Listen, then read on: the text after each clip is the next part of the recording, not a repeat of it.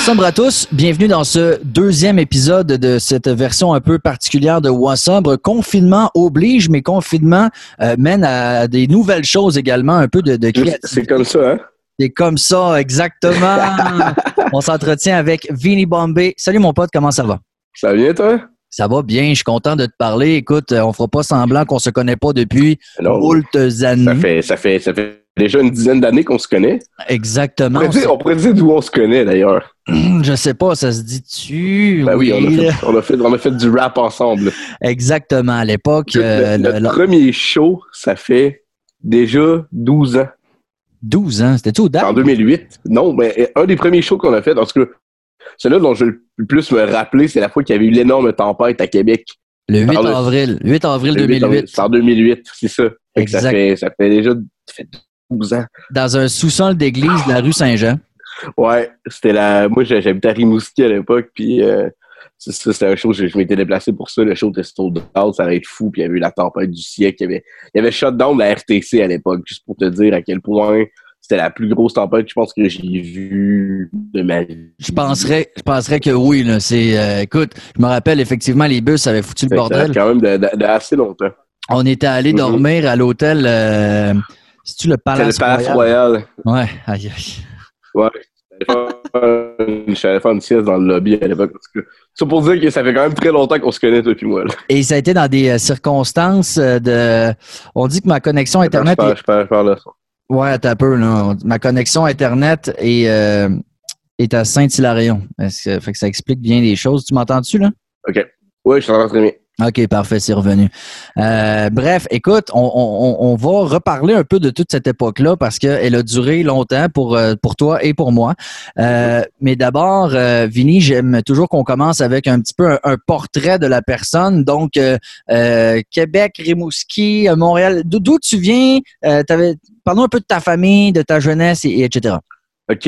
là, on va faire un très, très long story short. Moi, j'ai grandi à Rimouski, dans le fond. Euh, j'ai été adopté euh, et euh, bon, j'ai passé ma, ma, jeunesse, j'ai grandi là-bas. Je suis déménagé à Québec à 19 ans. À l'époque, c'était pour l'école. Puis je pense que ça va faire un peu un lien avec ce qu'on va parler aujourd'hui parce que en arrivant à Québec, je me suis senti un peu perdu. Tu sais, j'allais pour l'école au, départ, puis j'ai découvert à Québec, il y a plus de bars qu'à Rimouski. Oui. fait que bon, euh, ça l'a. Euh, j'ai fait le parti pas mal la première année que j'étais à Québec, parce qu'en même temps, j'étais à l'école, j'étais en communication à l'Université Laval et euh, j'ai frappé un mur. Donc, je me suis rendu compte que j'aimais pas ça. Moi, dans ma tête, mon parcours était tracé. Je me claquais un bac en com, euh, bon, le petit parcours classique, maison, famille, nanana. Puis, à 20 ans, paf, je frappe un mur dans une nouvelle ville. Je suis loin de ma famille. Euh, puis, je suis parti quand même une pas pire rap cette année-là. Euh, par la suite, bon, par la force des choses, j'ai lâché l'école. J'ai essayé un programme. Mais tu sais, quand t'es début vingtaine, c'est normal. Tu fais des choix, c'est pas toujours les bons. Tu penses que c'est les bons, tu penses tout savoir, puis finalement, t'es juste jeune et un peu con, puis tu tombes vers autre chose. Fait que finalement, après être allé en communication, je suis allé en graphisme. Je me suis littéralement planté. Puis depuis que je suis tout jeune, moi, j'ai toujours baigné dans la musique. Mon père était musicien, j'ai joué plusieurs instruments. Puis à, l'âge de 16 ans, moi, je faisais du rap, donc je m'étais monté un petit studio à la maison, je m'étais acheté du matériel. Et euh, par la force des choses, après avoir lâché l'école, j'ai pris une année sabbatique. Je me suis centré sur moi-même et j'ai découvert un programme euh, qui était le programme d'enregistrement et sonorisation au Collège Notre-Dame de Foix à Québec. Donc, je suis allé dans cette voie-là. Ça a été le cours le plus intéressant, le plus formateur que j'ai fait de toute ma vie. Ce qui m'a amené à travailler en radio. Donc, tu peux voir que j'ai une voix un peu radiophonique, moi aussi. Mm-hmm. et euh, j'ai travaillé pour chez euh, la radio de l'Université Laval pendant quatre ans. J'ai été directeur technique là-bas, j'ai été animateur. C'est moi qui produisais toutes les pubs, c'est moi qui s'occupait euh, de tout ce qui était matériel audio là-bas, etc. Et en plus de ça, j'animais quelques émissions, je participais à plusieurs émissions. Euh, donc, euh, de ce côté-là, j'avais mon propre studio aussi là-bas, fait que j'ai commencé à faire des petits projets musicaux à gauche et à droite. je pense que tu avais participé justement à un de ces projets-là. Oui, sur l'album de Fernito Brigante. Oui, c'est ça. Tu avais un featuring là-dessus. donc, c'est ça. Donc, par la force des choses, finalement, rendu à ma troisième année à Chiz, parce que j'ai quand même fait quatre ans là-bas, j'ai le directeur musical qui m'a dit Est-ce que ça tenterait DJ Parce que moi, j'étais souvent dans les bars ça a toujours été mon environnement, les bars. J'adorais les bars, j'adorais l'ambiance, la musique, tout ça. Puis moi, j'étais animateur, j'étais host dans les bars. Puis, vu que j'avais des très grandes connaissances musicales, le directeur musical de la station à l'époque, euh, Jean-Michel, euh, il me dit euh, ça ça tenterait de DJ. Moi, je dis DJ, connais pas ça, ça me tente pas vraiment, mais bon. Il dit Ouais, mais tu sais, c'est payant quand même, ça peut être un beau petit sideline. Il dit On va t'essayer au bar qui s'appelle le Blackstone, qui était l'ancien turf sur quartier. Puis j'ai eu la piqûre premier soir que je suis arrivé là je me demande même si à l'époque, pour mon entrevue DJ, j'avais pas menti en disant que j'avais de l'expérience. Classique. Euh, finalement, après le premier samedi soir que j'ai fait, ils me disent Tu fais tous les samedis. Fait que, hop, je me trouve une nouvelle job DJ, j'ai du fun, tu sais.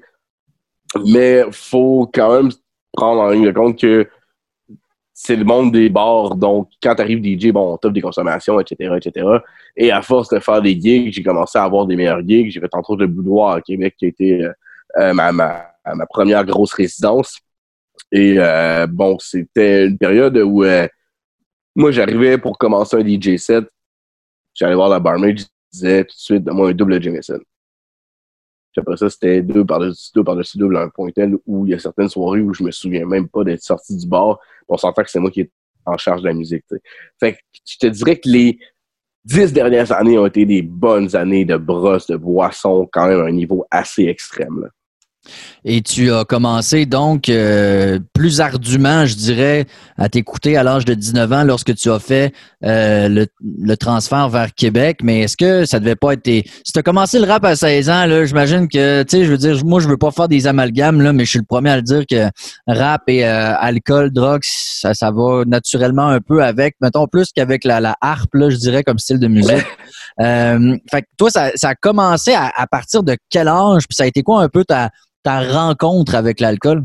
Avec l'alcool, ça s'est fait beaucoup plus jeune. Tu sais, je veux dire que j'ai grandi en région, puis veux, veux pas, quand tu euh, es dans des petites villes, il n'y a pas autant d'activités à faire que dans les grandes villes. Puis je me rappelle que ma première brosse bière, c'était dans un party, je devais avoir à peu près 14 ans. Mm-hmm. C'était un genre de sleepover dans le sous-sol chez un de mes amis. Puis il y avait comme. On, avait. Euh, on devait être 15, puis on avait une 24 à la gang à peu près. Là. Puis là, ton bois en bois, puis là, tu te rends compte, c'est Ah, tiens, ah, ça me rend déjeuner, ah, je suis un petit psy, waouh, c'est le fun, là, Après ça, euh, ça a été, à partir de l'âge de 15 ans, je te dirais que c'était pas mal à toutes les semaines. Puis tu sais, c'était, veux, veux pas, t'as 15 ans, t'as pas d'argent, fait que, bon, tu t'organises les petites allocations que ta mère te donne, tu sais. Moi, je m'achetais, puis on parle justement du lien avec le rap. Tu sais, dans le rap, c'était beaucoup glorifié ce qu'on appelle les, les 40, les, les gros skis d'un point 18. On pense entre autres à Tactica, euh, mon mic, mon 40, mon Blunt. Euh, la, la, la, fameuse Colt 45, c'était très glorifié dans le milieu du hip-hop. moi, c'était ça mon go-to. Fait que j'arrivais avec ma Colt 45 dans un sac en papier pour avoir l'air un peu plus, tu sais, un peu plus street. Oui. là, je buvais ça, mais tu sais, c'est complètement dégueulasse. C'est du sirop à 8%. C'est horrible à boire. Mais c'était ça on a weekly basis. Je buvais ça toutes les semaines. Euh, jusqu'à temps que, bon, après ça, je suis arrivé à l'âge de boire à 18 ans. Euh, moi, à l'époque, tu sais, je me tenais avec, euh, bon, j'avais commencé à jouer au football, j'étais dans des, dans, des, dans des shows, des trucs comme ça, fait que je me tenais beaucoup avec des sportifs et les artistes. Puis à tous les parties, moi, j'adorais la boisson. Fallait que je boive parce que, justement, à la base, tu sais, je suis quand même une personne qui est quand même je suis quand même quelqu'un de très artistique dans la vie, mais je suis quelqu'un quand même très sociable parce que j'ai toujours travaillé dans des sphères assez sociales, mais j'ai eu très longtemps un problème euh, de timidité et de confiance en moi qu'il fallait que je règle avec l'alcool. Puis je pense que ça, ça a été vraiment comme l'honneur de la guerre quand je suis arrivé euh, à ma sobriété. On va en parler plus tard. Mais tu sais, souvent, c'est ça. Moi, je buvais pour me déjeuner, être plus sociable, euh, être plus avec le monde. Ça me donnait un genre de fausse confiance en moi que j'avais pas. Et est-ce que tu en es venu parce qu'on vient de voir le chat en arrière? What's up, Bernard? Merci. euh, une moment donné, on devient bon de plus en plus euh, habitué. Effectivement, ça nous en prend euh, sur une base un peu plus récurrente. Oui, c'était donc dans un aspect très social, très très festif, mais est-ce que tu en es venu de moment donné à euh, boire tout seul chez vous, une petite soirée tout seul, un avant-midi, j'écris? Ça, ça m'est jamais arrivé. Ça m'est jamais arrivé d'avoir, même que je te dirais, tu sais, ça fait euh, plus d'une dizaine d'années que je suis en appartement, que je suis que je suis plus chez mes parents, puis jamais je vais aller acheter une 24 ou tu sais jamais je vais me saouler ou euh, même des fois on allait prendre mettons un après-midi d'été, on s'en va dans un parc, c'était assez rare que j'achetais de la bière. Tu sais j'étais pas moi j'étais un gars, j'étais un saoulon de bar. Il fallait que je sois dans un party, dans un bar pour boire de l'alcool. OK. Fait que ça, mais évidemment, avec ton mode de vie euh, et ton métier aussi, euh, depuis quelques années maintenant, euh, on s'entend que quand tu es DJ dans un bar, c'est rare que c'est des, des shooters de Perrier. OK? Donc, ça vient un peu avec ça, c'est clair. avant d'en venir à comment tu vis ça aujourd'hui, euh, ça a été quoi le, le, moment déclencheur? Bon, je t'ai écouté dans d'autres entretiens. Ça, c'était pendant une gig, justement, dans, dans un petit bout de DJing. Mais comment ça s'est. Parce que c'est, c'est rarement du jour au lendemain. Euh, oui, de donné, le déclic se fait, mais souvent, on a quelques indices au préalable. Ça a commencé quand? Ça a été quand les. Ou ça a été quoi les premiers indices où tu t'es dit, OK, là, j'ai une réflexion à avoir sur ma relation avec ben, Je pense que les, les, les, les premiers signes, ça a été rétroactivement que je me suis rendu compte que j'avais un problème dans le sens où j'ai eu certains soirs où je sortais au bar puis que moi, ça a été vraiment des crises de panique. Mais au début, je pensais pas que c'était des crises de panique. Je me disais, tu sais, j'avais quand même des certains problèmes de santé. Moi, je fais de la haute pression, entre autres. Je fais de l'apnée du sommeil. Euh, c'est deux choses qu'on va en parler plus tard, mais qui se sont quand même relativement réglées à cause de ma sobriété. Fait que c'est une bonne chose. Oui. Euh, et puis, euh, des fois, je sortais au bar, puis je, je commençais à me sentir un peu bizarre. Tu sais sentais étourdi, j'avais dissocié un peu. Tu sais, c'est un début de crise de panique. Puis moi, je pensais au début que je commençais à faire du diabète, que je faisais de l'hypoglycémie. Parce que, bon, quand t'es malade, peu importe c'est quoi, Google n'est pas ton ami. Oh là là, non. Moi, je googlais certains symptômes de je me sens étourdi, euh, j'ai des, euh, je me sens comme ci, comme ça. Puis là, tout le monde, tu sais, tout ce que ça me disait, c'est. Ah, tu vas mourir. Hein. entre autres. cancer tout de suite. Mais euh, ça disait hypoglycémie, hypoglycémie, euh, hyper, diabète, diabète. Là, diabète, hypertension, c'est deux bons amis. Fait que je me disais, OK, peut-être j'ai un début de diabète. Fait que ça, ça m'a fait rendre compte qu'il fallait que je fasse certains changements dans ma vie. Fait qu'à l'aube de mes 30 ans, parce que maintenant j'ai 31 ans, j'ai commencé à m'entraîner, euh, c'est en septembre 2018. Euh, puis je me disais, OK, il faut que je me mette en forme parce que là, je suis pas en forme. Tu sais, mon, mon premier été à Montréal, ma dernière année à Québec, slash mon premier été à Montréal, ça a été beaucoup je travaillais dans les bars, j'étais bartender, j'étais DJ. C'était beaucoup de boissons, c'était beaucoup de malbouffe, c'était des horreurs euh, de, de, de, vraiment dégueulasse. Fait que j'ai pris énormément de poids. Juste pour te faire un, un, petit euh, une image de tout ça, je fais 5 pieds 6, je pesais au-dessus de 220 livres. Fait que j'étais pas en forme. Mm-hmm. Fait que je me disais peut-être que c'est ça, c'est une conséquence de ça. Fait que je m'étais réinscrit au gym. J'ai commencé à aller au gym. Puis rendu aux alentours du mois de novembre, euh, un mois avant ma fête, un peu aussi la crise de la trentaine qui commençait à kicker, j'ai commencé à me dire, OK, je m'entraîne vraiment intensément. Fait que j'ai commencé à perdre du poids tranquillement. Puis je voyais, bon, certains résultats. Et aux alentours du mois de mars 2019, euh, les crises de panique ont commencé à embarquer, mais big time. Puis je me rappelle du premier épisode sérieux de crise de panique, justement, j'étais dans un DJ boot euh, à mon emploi qui est l'entrepôt Mont-Royal. Puis juste pour t'expliquer un peu comme de quoi ça a l'air, les DJ boots pour la compagnie pour laquelle je travaille, c'est une genre de cage, dans le fond. C'est ça le concept. Puis c'est quand même assez, un espace assez restreint.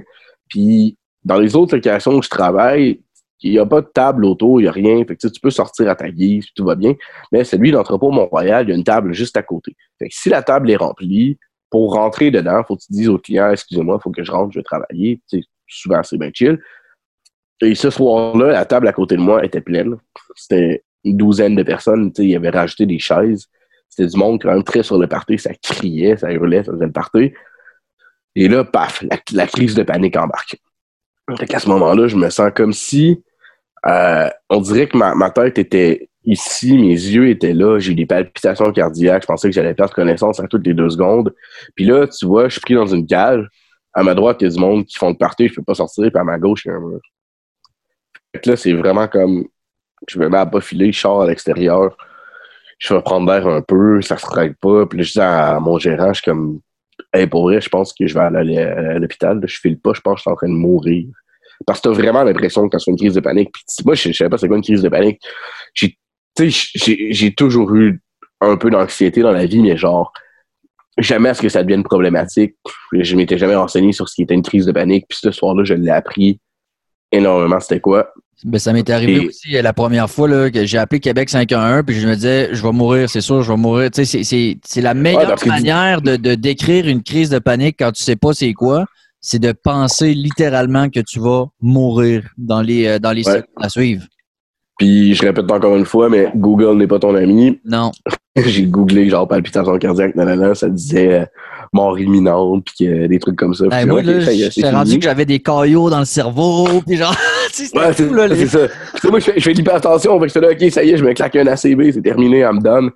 Fait que euh, finalement, en, allant prendre l'air à l'extérieur, une des, de mes collègues euh, vient me rejoindre à l'extérieur, puis je raconte ce qui se passe, puis elle me dit, elle dit, je pense que tu fais une crise de panique c'est une crise de panique. Elle dit, j'en fais souvent. Elle dit, tu fais juste comme respire, prends sur toi, ça va bien aller, tu vas pas mourir. C'est juste que c'est vraiment difficile à vivre sur le coup, tu sais. Mais finalement, je finis par terminer la soirée. Euh, puis euh, à l'époque aussi, en même temps, j'étais en tournée parce que moi, je suis DJ pour euh, un groupe de rap qui s'appelle Gros Big. Puis on est allé à cette fin de semaine-là, c'était on faisait Rivière-du-Loup et Chicoutimi. Fait que le premier soir, on fait Rivière-du-Loup, tout va bien, je fais le spectacle, il n'y a pas de problème. La soirée va bien. Le deuxième soir à Chicoutimi, pendant la journée, on était à Chicoutimi, au centre d'achat euh, local. Puis je vais me promener dans le centre d'achat, puis ça, ça claque. La crise de panique arrive. Puis une crise de panique aussi, tu deviens, je pense que le, le terme c'est photosensible. C'est que la lumière, c'est comme ça, ça te claque dans les yeux, là, c'est fou, là. On dirait que t'es plus capable de regarder la lumière, ça, ça te fait juste mal filer. J'ai eu ça, plus les autres symptômes que j'ai décrits un peu plus tôt. Puis ça, c'était euh, aux alentours, mettons, de 2-3 heures d'après-midi. Fait que là, on va manger euh, à la halte euh, bouffe. Tu sais, on, on, je veux dire, j'étais avec Adamo qui a gagné au dé, on vient pas de Chicoutimi, tout le monde nous regarde dans la halte bouffe. Fait que là, je me mets à capoter, je finis pas ma bouffe, et je dis au gars, on décrit, faut que à l'hôtel, je file pas.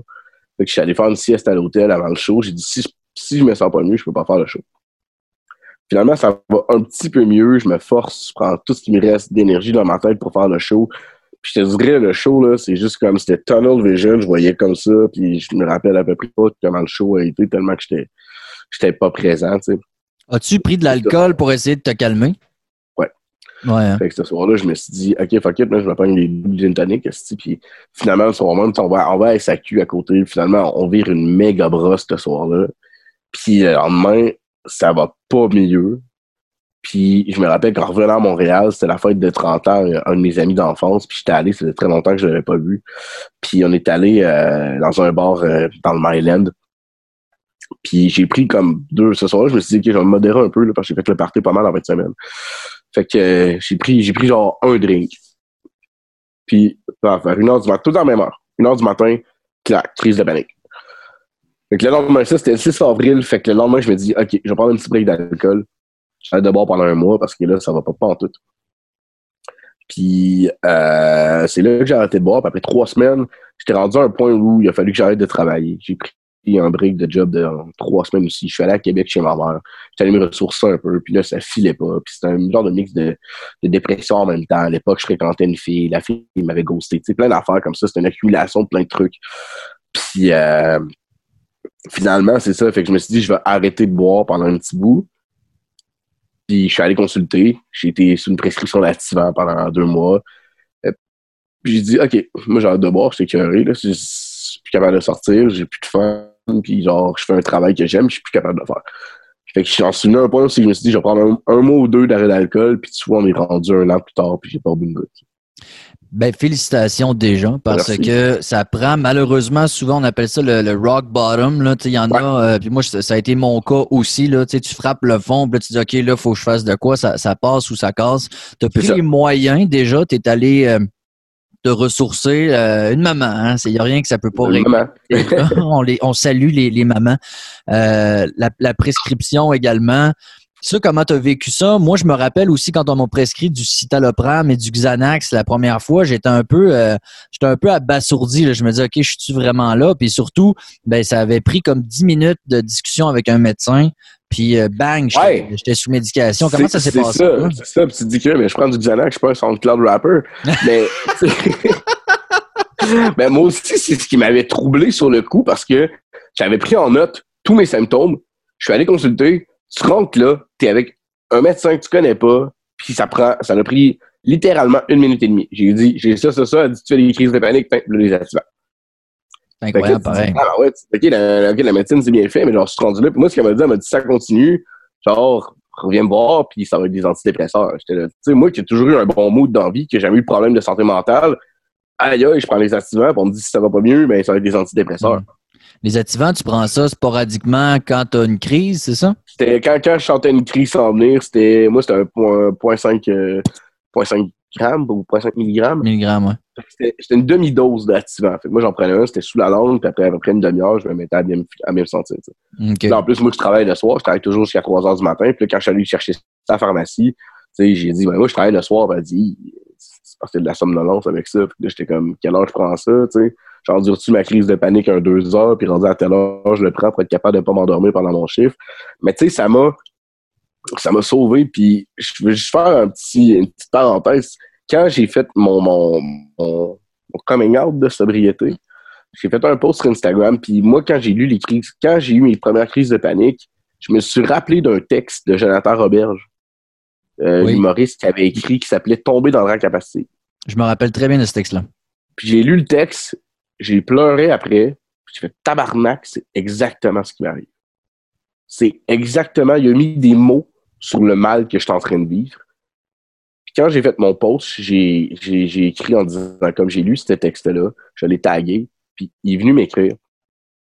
Puis il m'a dit, il m'a dit, si t'as besoin d'aide, quelque chose, n'hésite pas, nanana, je sais c'est quoi, tu vas t'en sortir, ça va mieux aller. C'est juste une passe difficile, puis j'ai parlé avec, puis genre, je remercierai jamais assez là-dessus.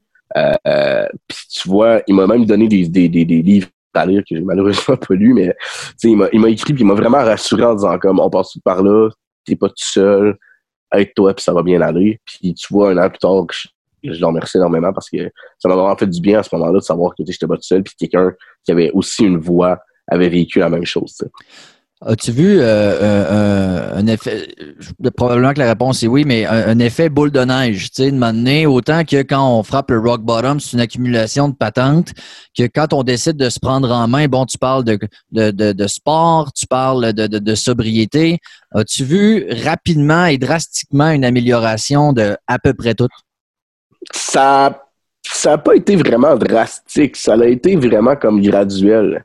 Mais tu sais, au début, c'était mon moral. Puis après ça, c'est certaines choses qui se replaçaient dans ma vie tranquillement, pas vite.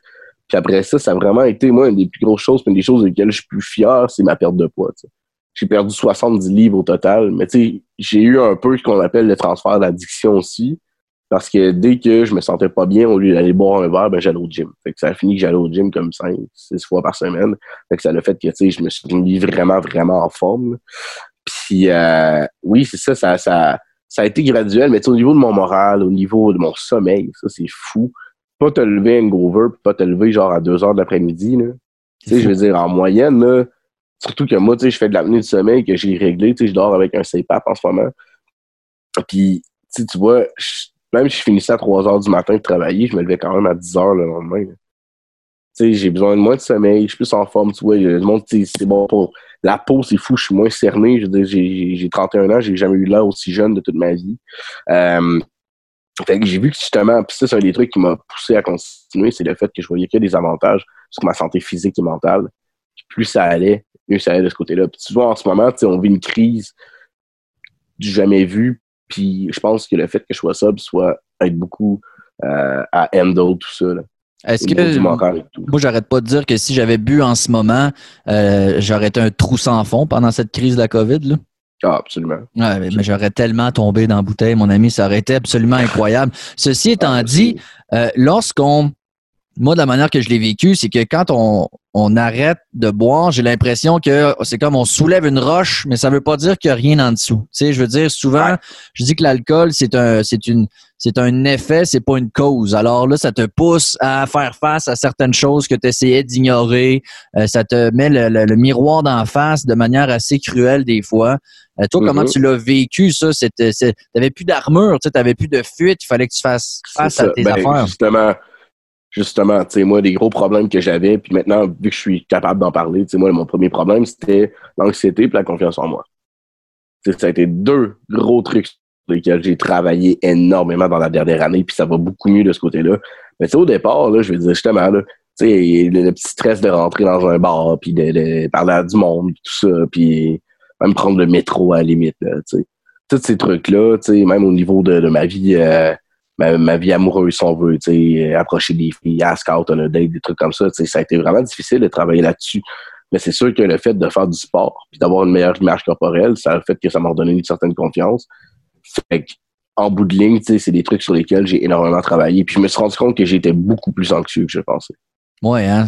Ça, c'est next level, à quel point, genre, je fais de l'anxiété dans la vie pour des trucs. Là. Puis c'est dernièrement, comme il a fallu que je gère beaucoup avec mon anxiété. Puis il y a certains, il y a certains sites et certains, certaines publications que j'ai arrêté de lire en ce moment à cause de la crise du COVID parce que j'allais virer fou. Tu sais. Puis j'ai aussi, comme, comme je disais, transfert d'addiction, j'ai passé beaucoup, des fois, mais, mais le mal que je cachais par rapport à l'alcool dans d'autres choses. Ça a été dans les vêtements, ça a été dans des tatouages. Je me suis beurré parce que justement, tu bois plus, tu as plus d'argent. Oui. Fait que je pense que je me suis jamais fait autant tatouer de ma vie mm-hmm. euh, depuis que j'ai arrêté de boire. Mais c'est correct. C'est quoi ton opinion sur, euh, sur euh, justement la, récompense? Puis tu sais, on parle de transfert de dépendance. Euh, ce sera toujours mieux d'aller au gym quatre fois semaine que d'aller au bar quatre fois semaine. Tu sais, même si à la base, on règle pas le bobo de base, admettons, euh, tu sais, on, s'est déjà parlé aussi, tu as parlé un peu des, euh, des réseaux sociaux. Toi, ça t'a aidé aussi parce que ça t'encourageait euh, et ça te, ça te, ça t'encourageait à ne pas, à ne pas arrêter finalement. Tu ne voulais pas décevoir un peu les gens qui te suivent et autres. Qu'est-ce que tu en penses de ça, toi? Finalement, les réseaux sociaux, est-ce que ça a été la meilleure chose ou est-ce qu'avec du recul, tu te dis, ouais, c'est un double tranchant? Pour, pour, ce qui est de ma sobriété, ça a été la meilleure chose dans le sens où il y a beaucoup de gens qui m'ont dit, pourquoi tu vas pas en thérapie? Pourquoi tu vas pas dans les meetings? Ouais. Euh, moi, mes meetings, ma thérapie, ça a été ça, parce que j'ai quand même arrêté cold turkey. Je travaille quand même dans un environnement où il y a de la boisson partout. Puis, sais, j'ai quand même un bon, vu que je suis quand même, tu sais, je suis DJ, je travaille dans les réseaux, dans les réseaux, j'ai des amis qui sont quand même connectés dans les réseaux sociaux aussi. Euh, j'ai quand même un bon following. Si on parle de, mettons, on additionne Facebook puis Instagram, ça donne au-dessus de 10 000 personnes. Fait que, moi, je me suis dit, le jour où j'ai arrêté de boire, je me suis dit, je vais être un livre ouvert. Puis, je vais parler de ma sobriété ouvertement. Genre, aucune barrière. Puis, ça a fait du bien parce que j'ai reçu tellement de messages de gens, de jeunes qui m'ont dit j'ai arrêté de boire, euh, j'ai commencé à l'autre gym à cause de toi, hey, tu m'inspires, nanana. Tu sais, je me dis, si jamais je rechute, ça va être le. Ça va être un, comme si je laissais tomber tous ces gens-là. Mm-hmm. Fait que je me dis, tant qu'à être dans ce, dans ce mode-là, d'être quand même un peu inspirant pour ces gens-là, ben, je vais continuer de le faire. Puis, c'est un peu ma thérapie. Au lieu d'avoir un thérapeute, ben, j'en ai, ai 10 000. Est-ce que euh, tu réalises que parce que des fois au début on se sent tout seul, on se dit ah je suis un cas spécial puis euh, tout le monde est capable de boire puis pas moi puis sauf que quand on s'ouvre et qu'on s'intéresse un peu à ça, on réalise qu'il y a pas mal plus de monde qu'on pensait là. Ben oui, ben oui, mais il y a, beaucoup de monde, puis il y a beaucoup plus de, il y a beaucoup de gens aussi, des gens, des, des, des, célébrités ou des gens comme ça qui, qui, sont qui sont sobres, tu sais. Puis des fois, ils en, parlent peut-être juste pas, mais on pense, mettons, euh, Robert Downey Jr., oui. l'acteur qui jouait Iron Man. Ce gars-là était un héroïnomane, il avait cocaïnomane, alcoolique, puis il est sobre depuis, je pense, maintenant presque 20 ans. On pense à Eminem, sobre depuis 12 ans. Bravo. Ça fait 12 ans qu'il n'a rien consommé. sais. Puis même à niveau, même au Québec, il y en a plusieurs aussi qui commencent à prendre parole là-dessus. Marie-Lou, Étienne Boulay, euh, il y, en a, plein. Ça, exactement. Mm. Exactement. Étienne Boulay, je pense que je lui ai écrit aussi, lui, ça fait trois ans qu'il est sobre. Lui aussi, il avait, avait, hit rock bottom avant de, de, de, de, de sauter puis de, de devenir sub. Où je pense aussi, tu sais, moi, dans, dans, mes, dans mes, les gens à qui je parle beaucoup, qui sont inspirants, il y a Eric Martel Baoeli, le, boxeur, qui oui. ça fait quand même un, bon petit bout. Je pense que ça fait presque un an qu'il est sub, tu sais, puis il promouvoit aussi la sobriété. Puis, tu sais, il m'a aussi fait découvrir euh, Sober Lab, qui est un peu le même concept que toi, euh, du réseautage entre personnes sobres. Mm-hmm. C'est euh, Eliane Gagnon qui qui, euh, qui parle beaucoup justement de ça, et qui essaie de passer un très beau message. Justement, j'ai la tasse, euh, j'ai ma tasse Sober Lab ici. Euh, je l'ai. au passage. Je l'ai, moi aussi, la mienne, elle est là. Elle est là-bas, elle est là-bas. Mais en passant, je la regardais cette semaine, je buvais mon café, puis c'est marqué ça va bien aller. Tu sais, elle a-tu été précurseur de ce slogan qui aujourd'hui est partout, soit dit en passant avec la COVID? Je sais pas si c'est la même affaire que toi, tu sur ta tasse, là. Non, moi, c'est euh, Are you ready to love yourself for real? Ah, ok. je pense qu'il y a des, slogans différents. Euh, moi, c'est marqué ça va bien aller. Je me suis dit, c'est quoi les chances avec ce qui est écrit ben, tu sais, veux, veux pas, le, le, le, le combat. Euh, qu'on a avec justement avec nos démons. C'est une crise qu'on va vivre perpétuellement. Puis en ce moment, ce qu'on vit, au Québec, euh, qu'on vit mondialement, c'est une crise aussi. Fait que c'est vrai, il faut, faut, se dire que ça va bien aller puis qu'il y a quelque chose au bord, puis il y a une lumière au bout de, de, de ce tunnel sombre-là. Ben, c'est un peu un parallèle qu'on peut faire avec euh, la sobriété. Puis quand on parle du fameux rock bottom, quand on arrive dans les euh, bas fonds de, ce qu'on pensait être capable d'endurer, euh, il y a quelque chose de. Puis je veux pas tomber dans les parallèles boiteux, mais il y a quelque chose de beau dans le fait de, de, de renaître, d'avoir un nouveau départ, puis de dire que dans c'est quoi du chaos naît la beauté, je sais pas trop, tu sais, ce genre de phrase-là. C'est ça. Ben, tu sais, moi, j'y crois à ces affaires-là. Tu sais, euh, je regarde toi, je me regarde moi. Le avant-après est absolument euh, exceptionnel. Mm-hmm. avec la COVID, moi, je, sais, je, regarde les jeunes qui, là, tout à coup, veulent aller travailler dans un champ. Puis, tu sais, je, trouve, je trouve qu'il y a comme une espèce de réflexion, il y a une métamorphose qui ah, se ben oui, socialement. C'est qu'on on, se rend compte socialement, en ce moment, ce qui se passe, c'est qu'on devient tous plus humains, tu sais. Ouais tu sais, moi, je parlais beaucoup, euh, bon, je disais que j'avais arrêté de lire euh, certains sites, tu sais, je vais faire une parenthèse, puis justement, ça va expliquer un peu mon début, mon lien de la, la du début de crise avec ma sobriété, tu sais. Au début de la crise, moi, c'est comme je disais euh, plus tôt, je faisais de l'hypertension, mais je fais toujours de elle est contrôlée en ce moment. Puis, euh, il a commencé à avoir des articles parce qu'on sait que la COVID-19 pour, au niveau des mortalités, ça touche beaucoup les gens qui font de l'hypertension, entre autres, diabète, ceux qui ont des, des comorbidités qu'on appelle. Sauf que au début, il y a certains articles un peu sensationnalistes, beaucoup sensationnalistes, qui disaient que euh, que la médication que l'on prend pour l'hypertension, ça avait un lien avec les complications dues à la COVID-19. Moi, je me suis mis à capoter, parce que je regarde, c'est exactement la médication que je prends. Puis finalement, ben, de fil en aiguille, il y a plus d'articles, plus d'études qui se sont faits, puis des articles justement moins sensationnalistes de merde, qui ont dit que finalement, ben non, la médication en question, ça a un effet bénéfique, puis ça va éviter beaucoup, beaucoup de morts. Ah, wow! Au début, là, tu sais, moi, je veux dire, Charles, j'ai... dans la même semaine, bon, je lis ça, que je peux, peut-être crever de ça. Je perds ma job, les gyms ferment, tout ce qui était mes, mes points d'accroche, mes, mes repères, je les perds, one shot. Mm-hmm. Fait que ça, ça m'a beaucoup déstabilisé. J'ai pas pensé à arriver à l'alcool. Puis tu vois, anecdote, euh, moi, mes, mes, deux colocataires revenaient d'Europe au moment au début de la crise. il a fallu qu'ils reviennent de leur voyage un peu plus tôt. Euh, ils étaient déjà partis depuis un petit bout, donc ils sont partis vraiment avant que la, crise commence. Euh, à ce moment-là, ben, il fallait que qu'il était en quarantaine pendant deux semaines. Puis euh, mon employeur a un appartement au-dessus de ma job qui est à 30 secondes à pied de chez moi. Fait que moi, j'ai appelé mon boss, j'ai dit ça dérange si je prends l'appartement une deux semaines, le temps que mes, collègues fassent en quarantaine, ça va être chill après. Fait qu'ils ont dit, ouais, pas de problème. Fait que moi, j'arrive là. Puis en rentrant, dans le frigidaire, il y a une bouteille de vin. Fait que la première chose que j'ai faite, j'ai fait, non, je ne, je, ne me laisserai pas tenter. J'ai pris la bouteille, je l'ai vidée dans le lavabo parce que ça ne me tentait pas d'avoir peut-être le petit déclic. Ben oui, c'est un combat. C'est un combat quand même. Puis, tu sais, j'ai pas bu. J'ai vécu mon un an de sobriété euh, justement pendant la, pendant la crise parce que c'est le, 6 avril. Euh, puis, justement, tu sais, faut pas se fier à tout ce qu'on lit et à tout ce qu'on voit. Puis en ce moment, tu sais, ça va bien. Je suis confiant. Puis, tu sais, je dis, je vais pas mourir. Tout va bien. Tu sais, puis ma santé mentale est à un bon point. Puis, j'ai réussi à trouver des moyens aussi autres de comme combattre l'anxiété. J'ai plus de gym, ok, je vais aller courir. Fait que j'ai recommencé à courir. J'ai fait mon premier 5 km la semaine dernière. Euh, je mange beaucoup mieux aussi. J'ai coupé dans tout ce qui est viande. Fait que, je, me suis, je me suis dit, je vais me faire une routine parce que moi aussi, un truc qui m'a beaucoup aidé là-dedans, c'est la routine. C'est avoir une routine bien établie, même si je vis une nightlife. Si à telle heure je me lève, je vais m'entraîner à telle heure, je mange à telle heure, tout ça, je fais mes, je fais mes trucs. Fait que là, je me suis une routine de, OK, à tous les deux jours, je vais courir que ce soit 3, 4, 5, 6 km, je vais courir quand même. Puis à date, ça va bien. Puis euh, je, suis euh, quand même cette routine-là.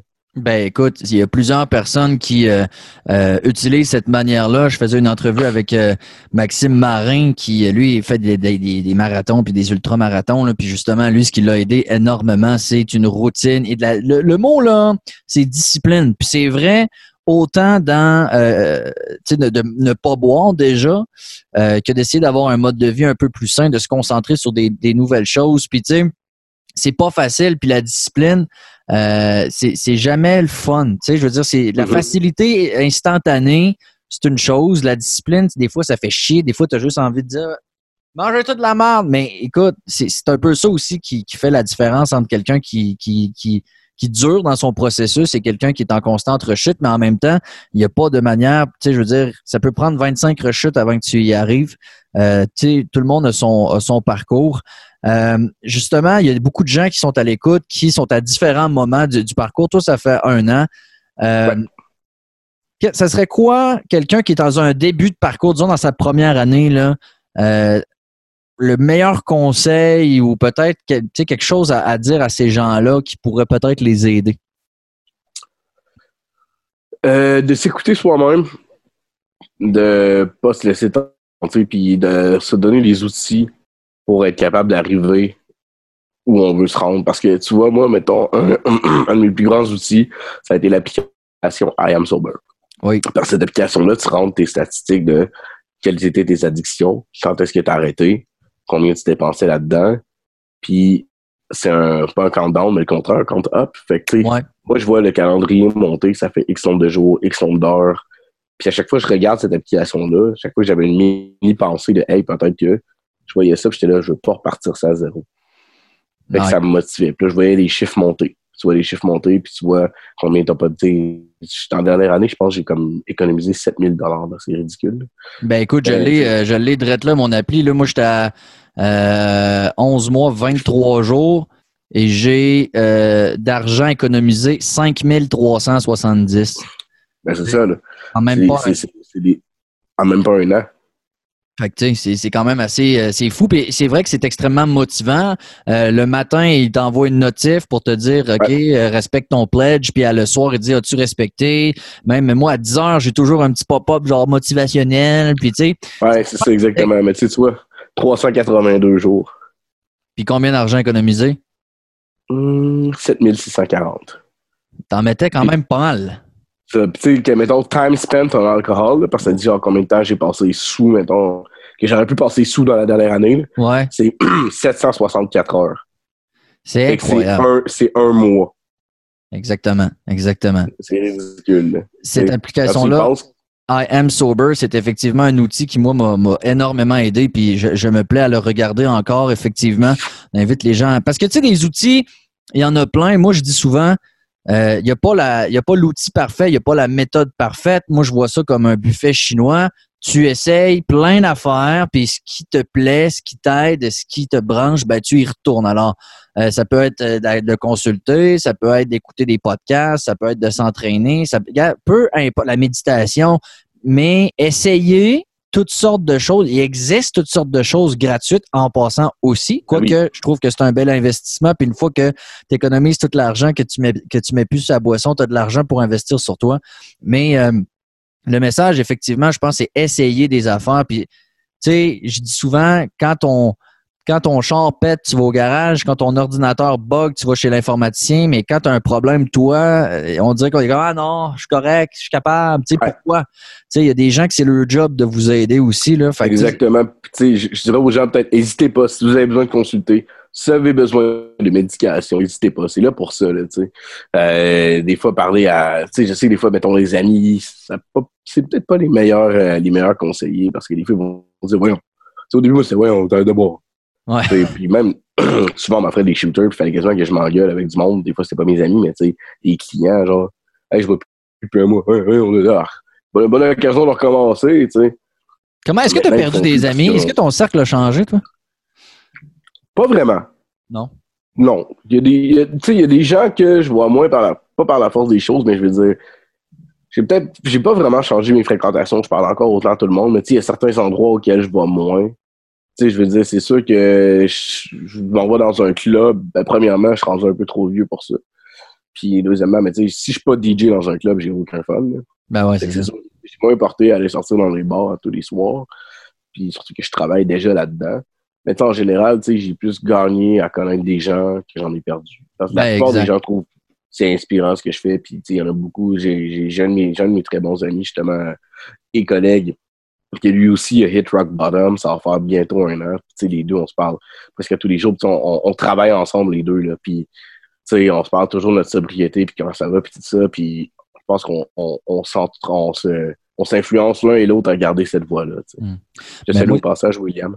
Ben, salut William, puis euh, bravo, effectivement, parce que ça, tout le monde mérite d'être salué à la, dans son processus. Puis comme je dis, moi, ce que je trouve beau, c'est que, tu sais, il n'y a pas d'histoire type, il n'y a pas d'histoire modèle. Tu sais, genre, c'est- il y a autant, il y a autant d'histoires qu'il y a de monde, puis c'est un peu ça qui est beau parce qu'on peut s'en inspirer. Puis moi aussi, c'est quelque chose qui m'a agréablement surpris parce que, euh, étant un gars, un boissonnier notoire dans mon entourage, euh, tout le monde a cette crainte-là de perdre des amis et autres, Mm. mais c'est plutôt l'inverse. Tu as raison de dire que non seulement ceux qui, ont d'affaires dans ta vie restent et t'encouragent, mais aussi ça t'ouvre à un autre monde complètement qui a pas mal plus de risques de te faire rencontrer des personnes inspirantes que de te faire perdre du monde. Puis aussi, tu sais, tes amis, justement, peut-être qu'il y a certaines personnes de ton entourage qui vont se rendre compte qu'eux aussi ont peut-être certains problèmes à régler, tu sais. Sais, Il y a certaines personnes qui m'ont dit, hey, faudrait peut-être, ouais, j'ai- j'ai j'ai des amis qui ont dit, OK, ben, je vais peut-être un petit peu slacker sa boisson, puis, ouais, je vais peut-être commencer à m'entraîner. Finalement, ils ont vu ce que ça a fait avec moi, puis ils sont comme, ah, finalement, c'est pas une mauvaise idée ce que tu as fait, là. Vinny Bombay, merci d'avoir pris le temps de partager ton, ton histoire. C'est super inspirant. Bravo. plaisir, mon cher. Bravo pour ce que tu fais. C'est super le fun. Puis, euh, toi aussi. Je te souhaite euh, de prendre soin de toi puis que les gigs recommencent le plus, euh, le plus rapidement possible pour que tu puisses recommencer à exercer ta passion, mon ami. On le souhaite. Salut! Salut.